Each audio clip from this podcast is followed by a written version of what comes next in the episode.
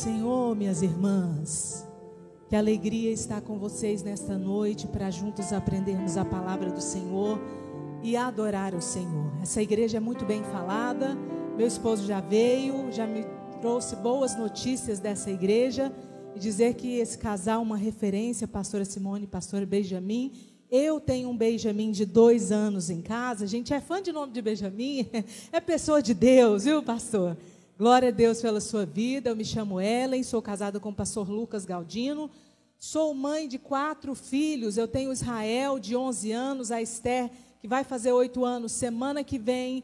Tenho o Benjamin, de dois anos. E agora estou esperando o Levi. Graças a Deus, irmão. Estou cumprindo o multiplicar, não estou? oh, glória a Deus. Deus é bom o tempo todo, não é verdade? Então, nós temos todas as estações lá em casa, estou vivendo as estações com os meus filhos, e o Senhor tem me ensinado. Glória a Deus por isso. Eu quero que você abra sua Bíblia aí comigo. Gênesis 8, 22. Diz assim: Enquanto a terra durar, a sementeira e a cega, e frio e calor, verão e inverno, noite e dia não cessarão. Vocês podem se assentar.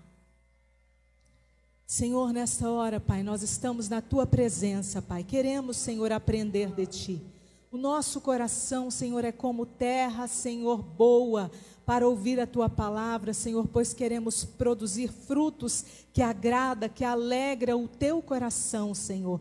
Toma cada mente nesta hora e tudo aquilo, Senhor, que possa trazer distração, que possa nos fazer perder daquilo que o Senhor quer realizar em nós, o teu querer. Nós repreendemos nesta hora em o um nome de Jesus e cremos, ó Pai, que tudo será para a glória e honra do teu nome. Amém. Então, minhas irmãs, bem-vindas ao inverno. Que lugar que tá bonito aqui hoje, né? Negócio de mulher, tem decoração, as mulheres vêm bonita mesmo. Então, bem-vinda ao inverno. O inverno vem. Ele sempre virá e ele é intransferível. Você pode dizer comigo: o inverno vem. Ele sempre virá. E ele é intransferível.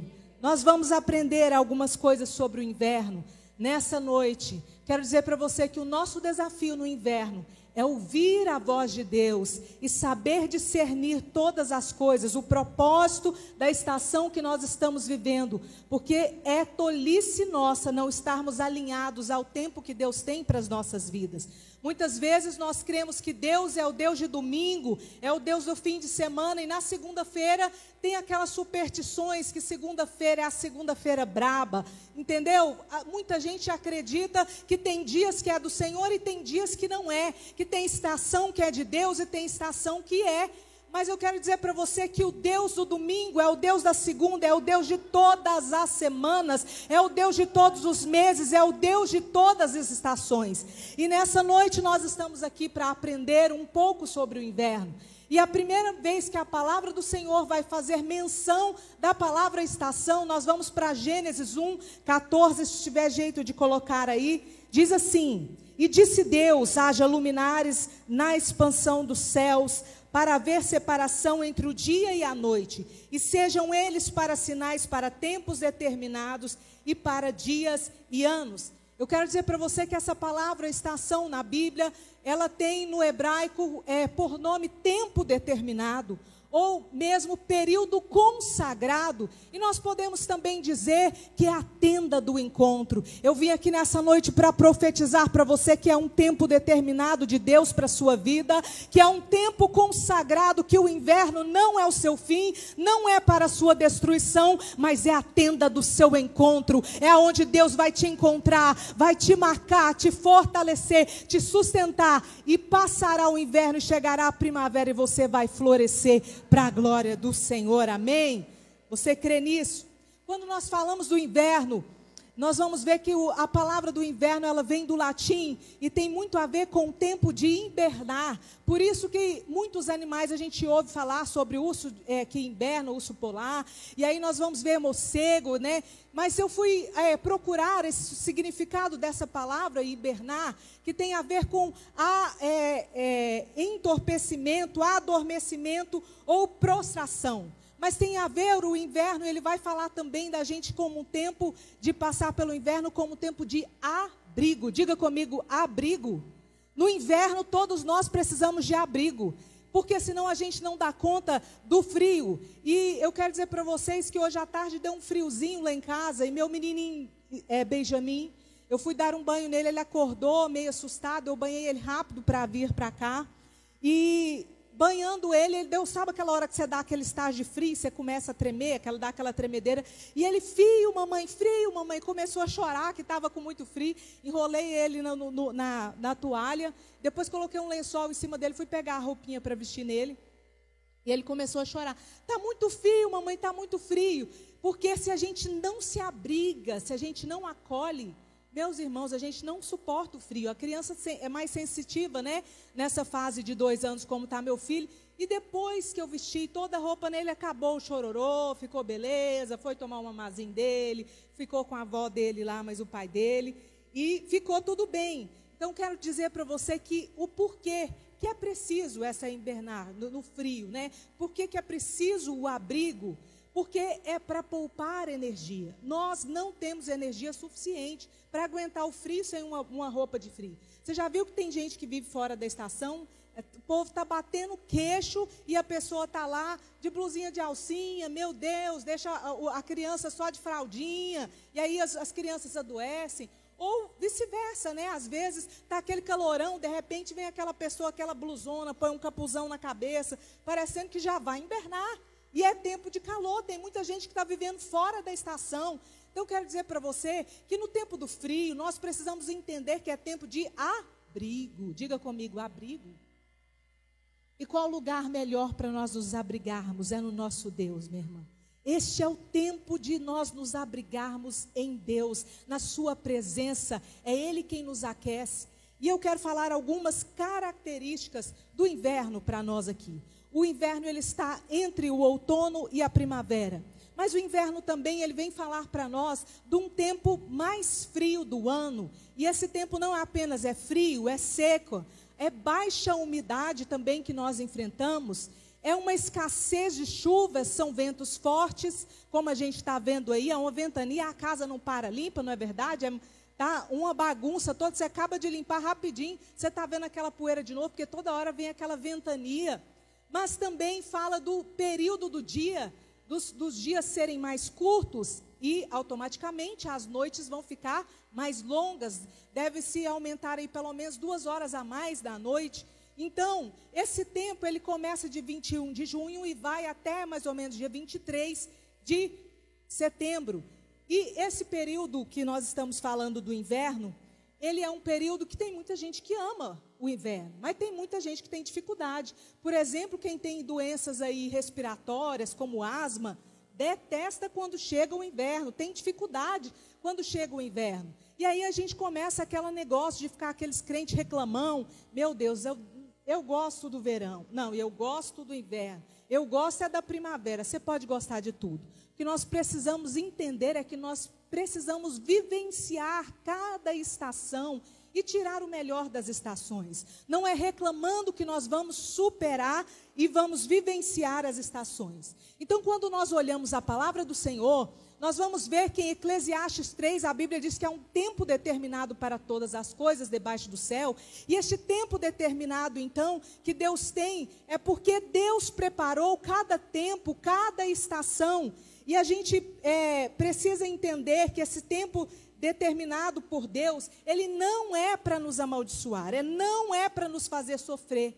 Este tempo que Deus determinou é sempre para nos fazer amadurecer, para nos fazer crescer. E o inverno fala justamente disso, de crescimento. Essa é a chave, de crescimento e de aprofundar as raízes. Diga comigo, crescimento e de aprofundar as raízes.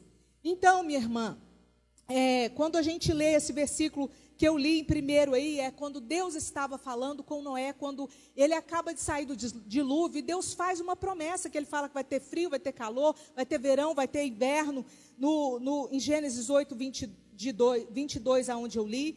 E, esse, e, essa é uma aliança que Deus está fazendo com a humanidade, é uma promessa de Deus, que vai haver verão, mas também haverá inverno. Então, minha irmã, você pode chegar no inverno e pensar assim: o que sobrou de mim?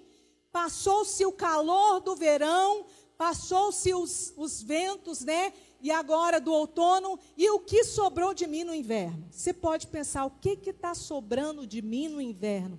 Meu Deus do céu, quero dizer para você que tem tronco e tem raiz tem tronco e tem raiz. Você não morreu. Você vê a grama no, no, no tempo da, da, do inverno, você vê que ela seca. Mas eu quero dizer para você que ela não morre. Quando chegar a primavera, ela vai voltar a ficar verdinha e bonita de novo. Eu quero dizer para você que ainda que você olhe a sua vida, você pode estar achando que está seca, está feia, está sem graça, que está sem vida, porque a gente quer produzir o tempo inteiro, principalmente mulher. E quando Deus nos coloca em uma estação que é o, o inverno que nós estamos falando aqui, que é de, de frio, de pouca luz, que fala de um tempo de quietude, de um tempo de solidão, de um tempo de introspecção.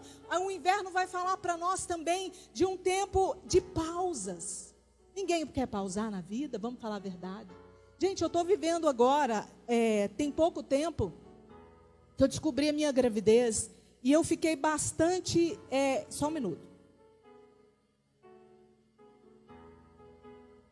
Eu e o Lucas planejamos ter o Israel e a Esther. E quando a Esther foi nascer, ela nasceu com problema de coração, já estava assinado para eu operar. Mas eu não operei.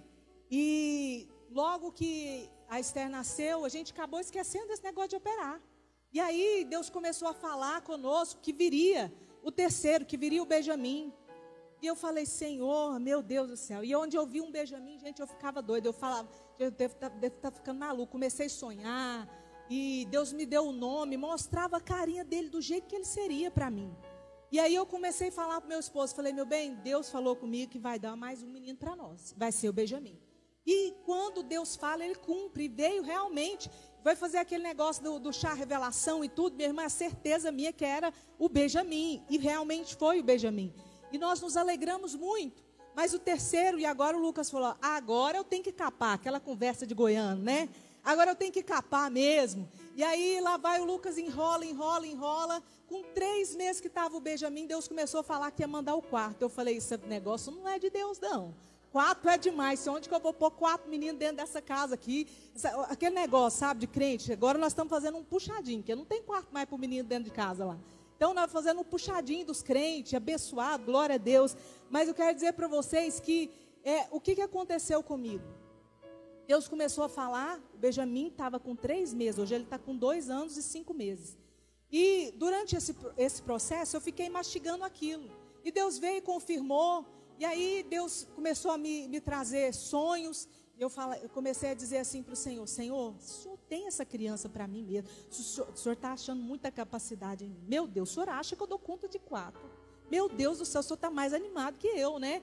Eu comecei a orar lá em casa, profetizar. Falei, Senhor, eu acho que eu sou dona do meu ventre, mas é do Senhor. O Senhor vai fazer o que o Senhor quiser. Aquelas orações que você só faz pelo Espírito, porque se fosse na hora, pensando mesmo, não, não fazia? E aí eu comecei a orar ali, o Senhor, Irmão, não sabia, eu já estava grávida. Chego no culto, a primeira coisa, Deus fala com a gente sobre é, é, o Levi que está chegando. E aí eu e o Lucas falamos, amém, vamos receber. Uma semana depois eu comecei a passar mal, uma vomitação e uma fraqueza para morrer. Meu Deus do céu. Pensei, estou doente. Vai para o hospital. Quando vou para o hospital, descobri certeza. É gravidez. Aí, irmão, quando eu descobri que era gravidez. A primeira coisa, contei para meus meninos. A primeira fala dos meninos: Nós não queremos mais irmão aqui, não, mãe. Ninguém quer mais irmão aqui. Entendeu? O primeiro já começou a rejeitar o menino logo cedo. Não, e eu comecei a passar tanto mal. E do Benjamin eu tive aumento de líquido. E eu tive que ficar de repouso de 29 semanas até 36 semanas que eu aguentei a segurar e o Benjamin nasceu. Então foi uma gravidez para mim muito complicada. E depois da gravidez, no corte da cirurgia, eu tive muita dor. E também no, na, na, no dia do nascimento dele, eu tive que tomar duas anestesias. E eu fiquei dois dias sem sentir o movimento das minhas pernas para baixo. Então eu fiquei com alguns traumas do parto do Benjamin. E aí quando eu lembrava, meu Deus, eu vou passar por tudo, Jesus, eu não dou conta não.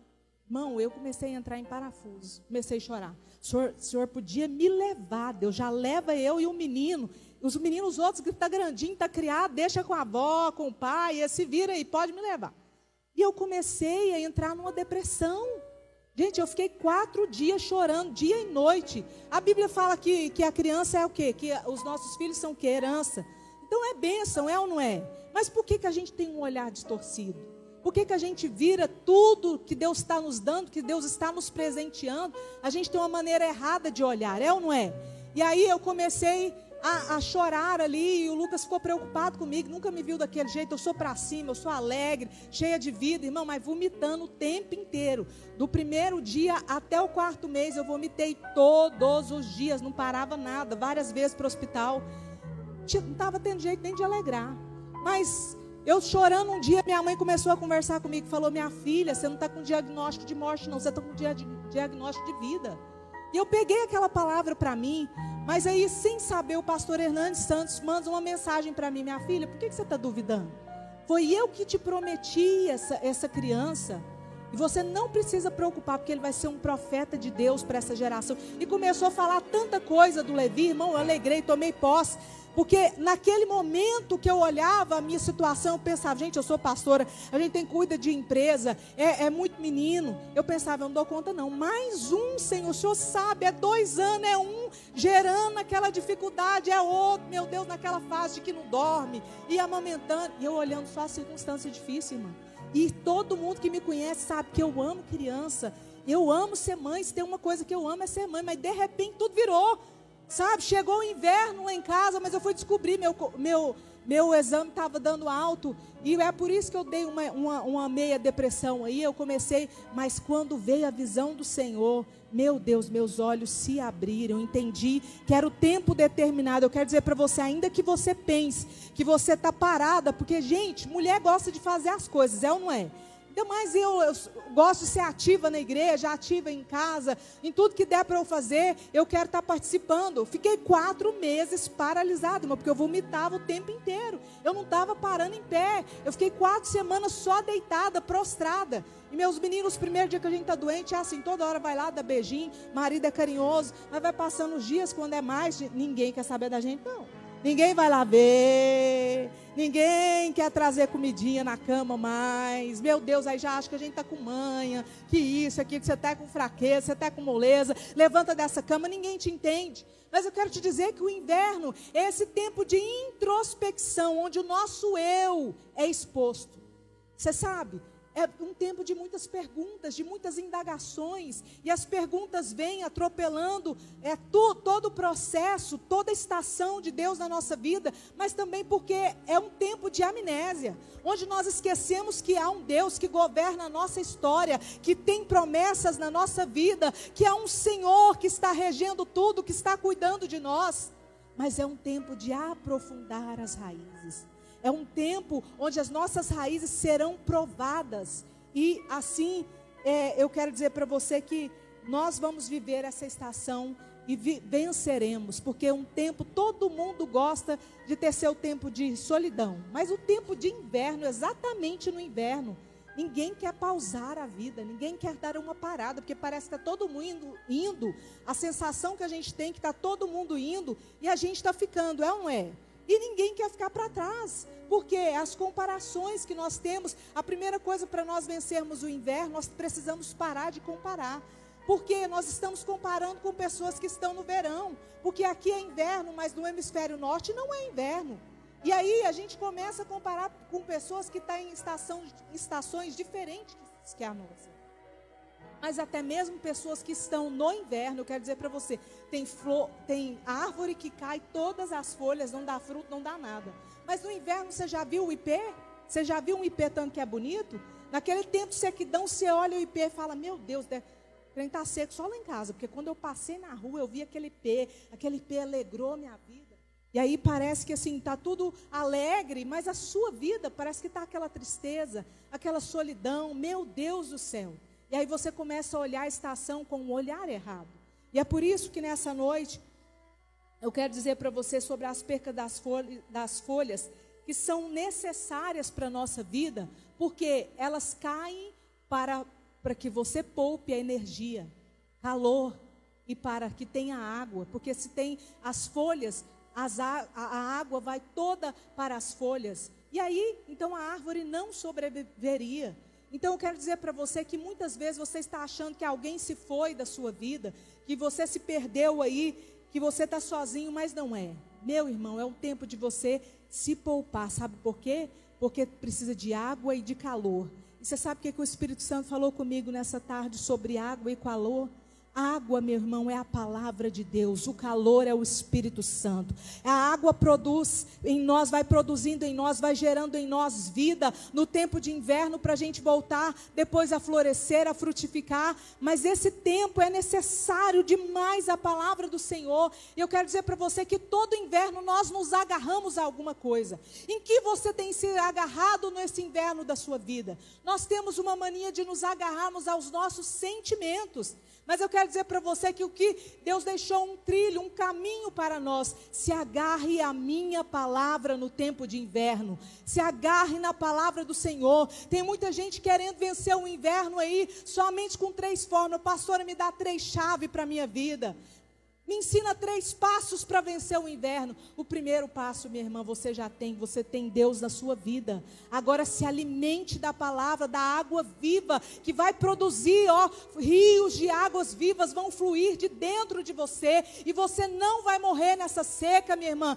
Por mais que aparentemente pareça não estar produzindo nada, você não está produzindo, mas Deus está produzindo em você. Eu vim aqui nessa noite para dizer para você que o que Deus está produzindo em você, minha irmã, é algo grande, por isso se alegre no Senhor.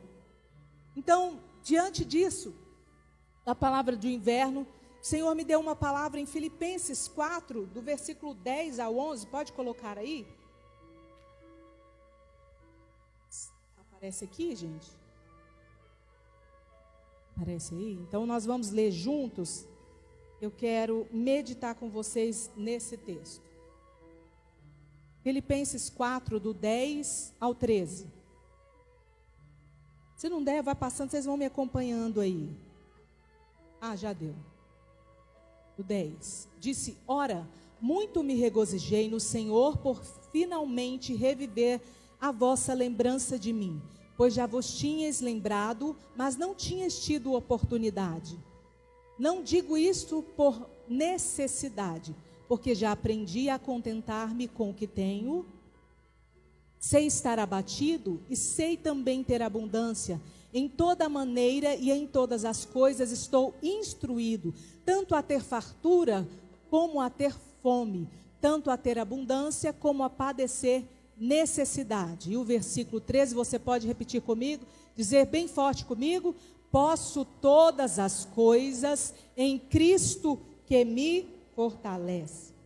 Nós estamos vendo aqui, Paulo, ele escreveu isso à igreja de Filipos, porque ele estava vivendo um tempo que ele estava preso em Roma, e ele preso em Roma injustamente, por vivenciar a sua fé, Agora, Paulo está numa prisão sozinho, no seu momento de inverno, numa estação difícil, e ele cheio de incertezas. Pensa você, você está pregando, está vivenciando algo para a glória de Deus, e automaticamente a gente pensa o quê? Se eu estou vivendo para a glória de Deus, a minha vida vai dar certo. E é por isso que muita gente entende o versículo 13 completamente errado, fora do contexto. Posso todas as coisas naquele que me fortalece, para alcançar desejos, para comprar comprar carro. Meu irmão, Deus é um Deus de prosperidade, mas nós precisamos entender a palavra do Senhor corretamente. E esse versículo vocês vão entender até o final. E Paulo começa a dizer ali, a igreja de Filipos, ele está agradecendo, porque aquela igreja, enquanto ele estava na prisão, ele, ele manda uma carta e ele escreve aquele povo, dizendo, agradecendo aquele povo. E ele está naquele momento de gratidão, porque eles mandaram é, o servo Epafrodito, no versículo 18, vocês podem ver, com donativos, com recursos para sustentar Paulo ali na prisão. Mas Paulo começa a dizer no versículo 10, ele diz: Alegro-me grandemente no Senhor. A primeira, a primeira parte que nós vemos aqui é que Paulo, ele está expressando agora o seu estado de espírito. Ele diz: Alegro-me grandemente, ou sobremaneira, eu me alegro. Porque, por que, que ele está alegre? E a segunda parte, no versículo 11, ele vai dar a razão da sua alegria, que ele diz assim: é, no versículo 11, que ele não está alegre ali por motivos financeiros, mas por motivos espirituais, pelo que Deus estava fazendo, gerando naquela congregação, para que aquela congregação frutificasse. A alegria de Paulo não era apenas por receber dinheiro, não era por ter alguém para servi-lo ali mas você, ele, ele começou a entender que ele estava no seu momento de inverno, de momento de pausa, mas ele começou a ver que na, aquela feiura que ele vivia dentro da prisão não tirava a beleza do que Deus estava fazendo fora da prisão. Você pode olhar a sua vida e pode pensar assim, olhando para você, olhando para a sua vida, pensar: não tem beleza, não estou gerando nada, mas eu quero te dizer: quando o Espírito Santo de Deus vem sobre a nossa vida e nós temos o entendimento, entendimento correto do Evangelho, meu irmão, você vai ver que Deus continua agindo fora de, da, da, da sua circunstância, da sua estação. Você pensa apenas olhando, começa a olhar a vida a partir da sua vida. E o nosso Deus é um Deus fora de estação, Ele é o Alfa, o Ômega, o início e o fim. Ele é o princípio, Ele é o fim, Ele é tudo, minha irmã. Ele está muito antes de nós. E nós começamos a olhar a vida a partir de nós. Meu irmão, Deus está muito antes disso. Nós precisamos nos alegrar no Senhor. Então, eu vim aqui dizer para você de pelo menos três lições que nós podemos aprender aqui com Paulo para nós vencermos os invernos da nossa vida. A primeira coisa que ele começa a dizer no versículo 11 aí, ele diz: é, Eu aprendi. Ele diz: Eu aprendi. Esse verbo faz toda a diferença. É aprender a estar alegre no Senhor. Todos nós temos aquele negócio, parece que um dia a gente amanhece feliz e um dia você está triste, entende? É, é, como se fosse assim, sim, sim, salabinha, acontece assim comigo. Mas Paulo vem e mostra pela palavra do Senhor que ele aprendeu a estar contente, sabe por quê? Em qualquer circunstância. Na, né, é, na minha versão diz que ele, ele aprendeu a adaptar-se. Fala comigo, adaptação. Inverno é tempo de adaptação. Quem sabe você não está se adaptando na estação que você está vivendo, mas eu quero te dizer que nessa noite, Paulo está nos ensinando a nos adaptarmos à estação que nós estamos vivendo, porque o nosso Deus continua sendo Deus.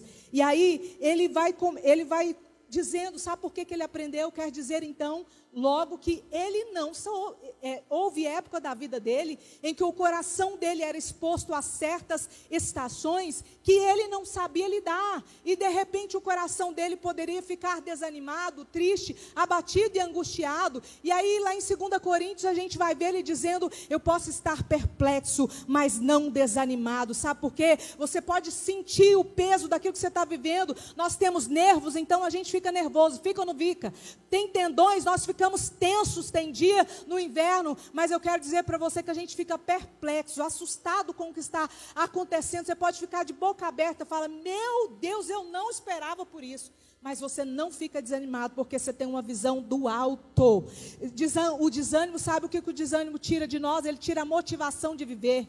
O desânimo ele tira de nós a nossa, a, a nossa visão correta da vida. O desânimo ele vem, te, vem nos levando para trás. E Paulo é tão especialista porque ele está dizendo que ele aprendeu. Ele lá é, é, no versículo antes aqui em em Filipenses, ele sempre vai estar dizendo para a igreja de Filipos ali sobre alegrai-vos. Alegrai-vos é uma ordem, é uma ordenança de Deus. Alegrem-se no Senhor, regozijem-se no Senhor. E ele vai dizer, sabe o que? Ó, oh, eu deixo o meu passado para trás, eu prossigo para o meu alvo. Sabe por que, que ele prossegue? É duas coisas aqui, ó, é esquecendo e avançando. Diga comigo, esquecendo e avançando. Porque senão o desânimo pega a gente, aí você olha a sua circunstância, a sua estação, e você não consegue prosseguir. É necessário para avançar, minha irmã, é necessário esquecer para prosseguir. E aí Paulo vem dando muitas aulas para nós, porque ele foi ensinado. E eu quero dizer para você que não há uma chave aqui na vida de Paulo, não. Eu quero dizer para você que o que o Paulo está dizendo aqui é que o mesmo Deus que ensinou ele, nós também podemos ser ensinados por este Deus. Quem sabe você veio aqui nessa noite e você pensa, eu não consigo sair dessa estação. Meu Deus, que tristeza, que dificuldade, que dor que eu estou passando, que angústia que eu estou vivendo dentro de de mim, mas eu quero dizer para você que a Bíblia diz que o Espírito Santo nos guiaria em todas as coisas e nos ensinaria. Nessa noite aqui há uma graça do Senhor para trazer sobre nós aprendizado. Diga comigo, aprendizado. Oh, Espírito Santo, vem sobre nós, nos ensinando, ó Pai, para que possamos vivenciar a estação para a tua glória. Existem corações abertos aqui nessa noite para aprender de ti, Santo, aleluia. E quando nós dizemos em aprender, minha irmã, porque nós não precisamos ser vítimas da circunstância da nossa vida. Tem muita gente se vitimizando, triste, cabisbaixo, sabe por quê? Porque não está reagindo corretamente. Nós somos seres responsáveis. Agora, tudo que acontece com a gente, se a gente for ficar jururu, trancar dentro do quarto, minha irmã, nós não vamos produzir nada. Vai ser inverno, a gente não sai desse inverno. Fica aqueles crentes rodando, rodando, não sai do mesmo lugar. Eu quero dizer para você que você precisa aprender de Deus na sua vida. Quando nós olhamos na Bíblia Sagrada, nós vamos ver a história de Ana. Ana desejava tanto ser mãe. Ela estava diferente de mim, ela estava querendo demais, que ela não tinha nenhum, né, irmã? Ela estava querendo demais filho. E aí, vocês conhecem a história, a Bíblia vai dizer quando ela vai para a casa do Senhor, para a tenda orar, e ela e ela está ali orando, e chega o sacerdote, o sacerdote pensa mal dela, porque se tem gente, é, na época que a gente está vivendo, é, de, de inverno, tem muita gente que vai dizer, será que essa pessoa não está em pecado? Será que essa pessoa não caiu? Essa pessoa fraquejou? Nos momentos de inverno, sempre vamos enfrentar calúnias. Mas não é batendo boca que a gente vai vencer. Nós vamos ver que como que Ana vai dizer. Ele, ele diz: Não, meu Senhor, eu só sou uma mulher de espírito atribulado. Você entende que você pode ter um espírito atribulado, pode passar pelo, por um espírito atribulado num tempo de inverno. Mas como Ana venceu e depois que ela fala aquilo, então o sacerdote fala para ela: agora vá para tua casa. Você é uma mulher abençoada. E quando ela volta para casa, aquele momento que ela teve com Deus ali, que eu falei, que é a palavra do Senhor, é a água viva, que ela vem chorar sem palavras para Deus. É aquele momento só você e Deus. Inverno não tem jeito de você chamar ninguém. É você e Deus, é a tenda do encontro. E Ana se encontra com Deus e sabe por que a bênção do Senhor vem sobre ela? Porque ela diz, ela faz uma oferta, se o Senhor quiser me dar um filho, eu te devolverei. Eu quero dizer para você que às vezes nós estamos pedindo coisas para Deus que é até certa. Ter filho é bênção, é.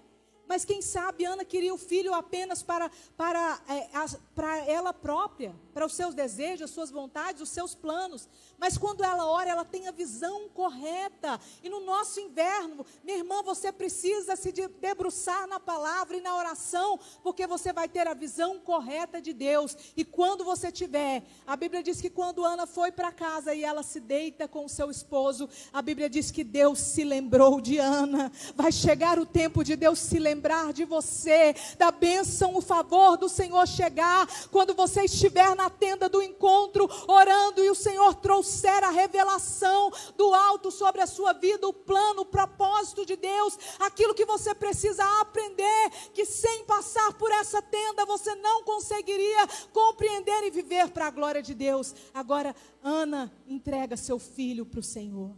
Nós precisamos aprender como Ana aprendeu. E é por isso que o Senhor abençoou. Mas ninguém me falou a hora, pastor. Eu estou aí falando, ninguém me falou nada, hein?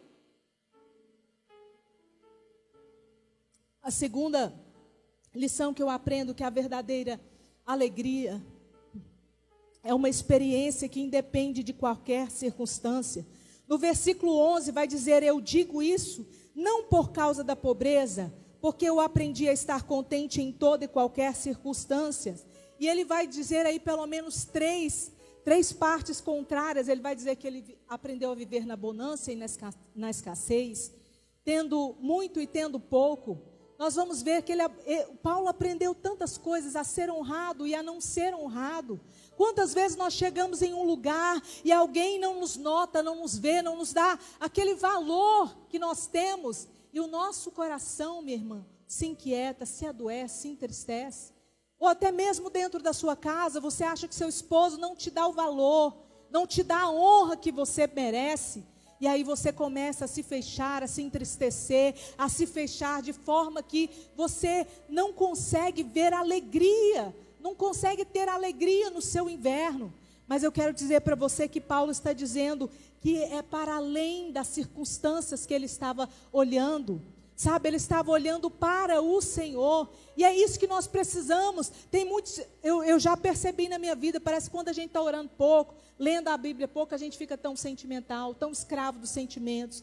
Marido fala uma coisa, a gente entende outra, a gente entristece fácil. Entrou na igreja, a irmã pastor está com a cabeça pensando em resolver o negócio do som, passar ali, não te cumprimentou. E aí você já viu, tá vendo? Nessa igreja ninguém me nota, ninguém me quer, ninguém, ninguém faz, faz é, é, questão da minha presença. Mas Paulo está dizendo, ele aprendeu a ser honrado e a não ser. Minha irmã, eu quero dizer para você que nós precisamos desse aprendizado para além disso para além das circunstâncias, a experiência que nós precisamos ter. Tudo aqui não está relacionado é, aos desejos, não, minha irmã. Que ele está dizendo, eu aprendi tudo. Paulo está dizendo que ele teve experiência, não é alguém, não é como na, na época que nós estamos vivendo, de coaches aí que está ensinando o povo a ganhar dinheiro e eles mesmos não têm. Está ensinando a criação de filhos que eles mesmos nem têm filhos.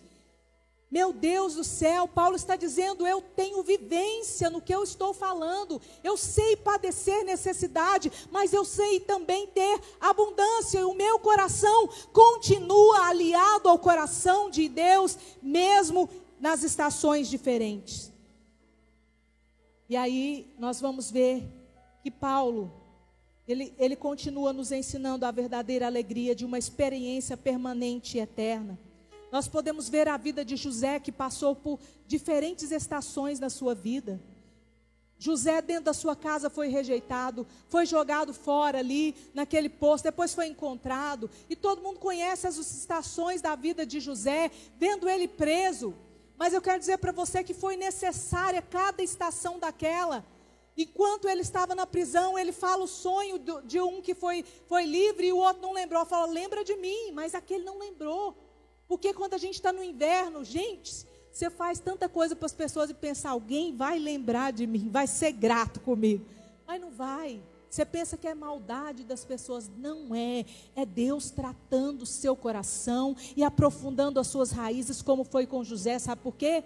Porque quando chegou o tempo de José ser governador, ele já estava com o coração dele pronto, alinhado, um coração disposto, alegre no Senhor. Nada mais o feria, sabe? Porque ele aprendeu também, para além das circunstâncias e lugares onde ele estava. Ele viveu, no, ele viveu em poço, ele viveu em prisão prisão, mas agora ele está no palácio, o coração dele não se corrompeu. Deus está preparando o seu coração para não se corromper. Agora, quando ele está diante da família dele, que ele poderia externar todo o seu ódio, toda a sua mágoa, toda a sua tristeza, ele estende graça. Deus está alinhando o seu coração nessa noite para você aprender a aplicar a graça, da mesma graça que Deus está dispensando sobre nós nesta noite. Ele quer te ensinar para que você estenda a sua mão para abençoar abençoar, porque esse é o DNA de um cristão. Nós nunca podemos nos comparar a alguém de fora, ter alguém aí do mundo como nossa referência. A nossa única referência deve ser o nosso Senhor Jesus Cristo,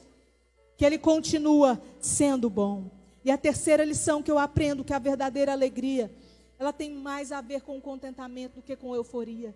Tem muita gente que ganha um carro, fica eufórico, meu Deus do céu. Seu esposo aceitou Jesus, você fica eufórica, glória a Deus, pastora. Meu esposo aceitou Jesus, grande é a obra do Senhor. Mas quando ele começa a, a ser trabalhado pelo Senhor e o eu dele é exposto, que ele começa a ver o pecador que ele é. E aí, nos, nos primeiros dias, ele está animado. De repente, vem aquela fase de começar a olhar os defeitos da igreja, de falar mal do pastor. Meu Deus, o pastor está enricando, aquela igreja é assim, o povo é metido, o povo é isso, o povo é aquilo. E aí você começa, minha irmã, a regredir. Aí você começa, meu Deus, eu estava tão alegre da obra do Senhor, estava fazendo meu esposo. Não, você tem que ver para além disso. Aprender a estar contente no Senhor, que o processo dele, o Senhor completará. É dia após dia brilhando como a luz da aurora até ser dia perfeito. Deus vai fazer isso na vida da sua família, do seu filho, do seu esposo. Peraí, tem gente que não recebeu essa palavra. Você está entendendo o que Deus vai fazer? Não precisa você ficar triste e amargurada, minha irmã, que a obra que o Senhor começou dentro da sua casa, Ele vai completar. Não abaixa a sua cabeça, não tira seus olhos do Senhor, Ele irá completar. Mas tenha a sua alegria, o seu contentamento em Deus. Aleluia. E eu amo a palavra do Senhor. Porque o reino de Deus vem na contramão do mundo, que é tão diferente que a Bíblia vai dizer: é, bem-aventurados que choram, porque eles serão consolados. Peraí, mas nós não estava falando agora que é para alegrar no Senhor, agora pode chorar? Bem-aventurado quer dizer mais que feliz. Bem, feliz é aquele que chora mas olha aí, minha irmã, sabe por que, é bom chorar na presença do Senhor? Porque você receberá consolo do Espírito Santo. Você entende que o calor que eu disse que você precisa no tempo de inverno, você pode chorar. Deus não está dizendo para você negar as suas emoções, ao que você está sentindo, mas é para você caminhar por fé, é para você andar por fé, não por vista. Minha irmã, com a visão do céu, você começa a não andar pelaquela circunstância que você está vivendo, pela estação que você está vivendo, e agora você pode chorar, dizer: Senhor, está doendo, está difícil, eu estou sozinho, eu não estou suportando essa estação. Você pode chorar e o Senhor vem e consola o teu coração. E a Bíblia diz que com o mesmo consolo que nós recebemos dele, nós também consolaremos pessoas à nossa volta. Eu quero dizer para você que você está enfrentando essa estação, o seu inverno, você está recebendo o consolo do Senhor, mas também você terá consolo para dar àqueles que viverão ao que você já está vivendo, minha irmã. E assim é a nossa fé. Nós precisamos entender que podemos chorar. Nós vemos é, é o salmista no, no capítulo 42 dizer ali: Porque estás abatido, a minha alma? Ele começa a dizer o que, que eu disse: que nós nos agarramos aos nossos sentimentos, às nossas emoções nos nossos invernos. E nós vamos ver na vida, principalmente é, se você olhar os salmos, você vai ver tanta coisa que vai nos enriquecer. E nós olhamos para o salmista dizendo: Por que estás abatido a minha alma três vezes? Ele começa a conversar com a alma dele. Irmão, quando você está com a alma tribulada, você começa a conversar com a sua alma, dizendo: Minha alma, por que estás abatida? Por que te perturbas dentro de ti? E aí, mas o que eu acho mais interessante, que o salmista não apenas está perguntando a sua alma, ele está conhecendo o seu coração, está colocando o coração dele exposto. É onde eu falei que o inverno ele expõe o nosso eu, mas ele começa então agora a receber de Deus, porque quando a gente começa a orar, meu irmão, o negócio é desse jeito, a gente chega tão vitimista para Deus, ai meu Deus, que dificuldade que eu estou passando. De repente, meu Deus, você ouve um direcionamento de Deus, você ergue a cabeça, bendito seja o Senhor, glória a Deus por tudo que o Senhor tem feito na nossa vida, porque aí o Senhor começa a nos mostrar que nós já fomos abençoados com todas as bênçãos espirituais, celestiais, meus irmãos, nas, nas regiões espirituais. Eu quero dizer para você que agora o salmista dele dá uma ordem. Ele diz: Minha alma espera em Deus. Quero dizer para você que no inverno é tempo de espera. Nós não gostamos de esperar, não é verdade? Irmão, eu estou de seis meses, mas eu já queria ter ganhado o Levi. Meu Deus. Quem já passa essa falta de ar, essa fadiga, põe o menino para fora, e, oh, bênção, glória a Deus. E a gente vê o neném, a gente fica feliz, a gente esquece das dores do parto, a gente esquece que vomitou, a gente esquece de tudo. Mas eu preciso aprender a esperar o tempo da gestação. Eu preciso aprender a esperar o tempo da estação de Deus na minha vida. Não tem como fugir, é intransferível. Eu volto a te dizer, é intransferível. Por isso o salmista começa a dizer: Minha alma, espera em Deus, pois eu ainda o louvarei. Quero dizer para você que quando a sua alma estiver abatida, aflita, você pode dizer a ela: Minha alma espera em Deus. O inverno é tempo de espera. Não adianta você tentar, minha irmã, você chorar, você espernear. Você já viu o menino? Eles estão com fome, eles choram. Eles querem dormir, eles choram. Para tudo chora. Mas a partir do momento que eles aprendem a falar, a conversar, você já viu? Eles começam a pedir: Mãe, eu quero, eu quero comer. Mãe, eu quero ir no banheiro. Mãe, eu quero isso, eu quero aquilo. A mesma coisa é com nós, quando nós crescemos, aprendemos na, aprendemos na fé. Nós começamos a falar com o nosso Deus, a falar com a nossa alma e dar ordem para nossa alma se aquietar. Para nossa alma, olha, diz: Ó, oh, meu redentor vive, eu sei que ele se levantará, assim como Jó disse. Nós precisamos conversar com a nossa alma. E para terminar, eu quero dizer para você que nós temos o maior exemplo de todo, de todos que venceu todas as estações. A Bíblia diz que Jesus, para vir ao mundo, ele se esvaziou de si mesmo. Sendo Deus, ele, ele se esvaziou. Você entende? Não ficou, não ficou nem um poderzinho, não ficou nada, não, minha irmã. Caiu as folhas, os frutos, caiu tudo. Dele como Deus, agora ele vem como humano ser como nós mesmos, sentindo as mesmas dores. E a Bíblia diz que ele teve que aprender todas as coisas, que ele foi disciplinado. Jesus teve que se disciplinar para alcançar o propósito que Deus colocou para o seu filho. Eu quero dizer para você, minha irmã, que mesmo Deus, ele precisou passar pelo seu inverno. E no seu inverno ele se sentiu sozinho. Quando ele estava na cruz, ele começa ali de conversar com o Pai, começa a conversar com a sua alma. E aí ele começa a dizer assim: Meu Deus, se possível, passa de mim este cálice. Você já falou isso para Deus, Senhor, se possível, passa de mim.